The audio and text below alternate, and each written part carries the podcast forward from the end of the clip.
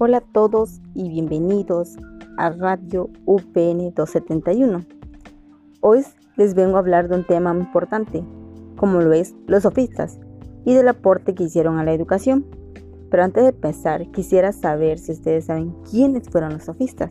Y si no, para eso hoy vengo a hablarles de los sofistas. Ellos eran maestros que ofrecían a quien pudieran estar interesado, como la disciplina humanística, la mitología, la historia, la retórica, la gramática y la oratoria. Es decir, disciplinas que enseñaban el buen uso de la palabra. Y todo esto que impartían ellos lo hacían a través de un salario. Cobraban por enseñar. Una, una clase de esa la cobraban. Entonces, en la educación, los sofistas, ellos veían importante la formación retórica y el lenguaje, porque ellos lo que buscaban era preparar a las personas para las políticas y retomando la retórica, pues sabemos que la retórica es defender el ideal de cada persona. Y hasta hoy en nuestros días utilizamos a la retórica cuando defendemos la idea que tenemos.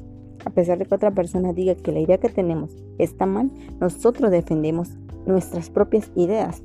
Un ejemplo de ellas sería igual los políticos, pues a través de sus propuestas que ellos dan, defienden el ideal que tenga, lo defienden a través del debate. Y si otro candidato pues tiene su propuesta, pues Igual lo defiende porque cada uno defiende sus propias ideas. Espero que le hayan entendido y nos vemos. Hasta la próxima.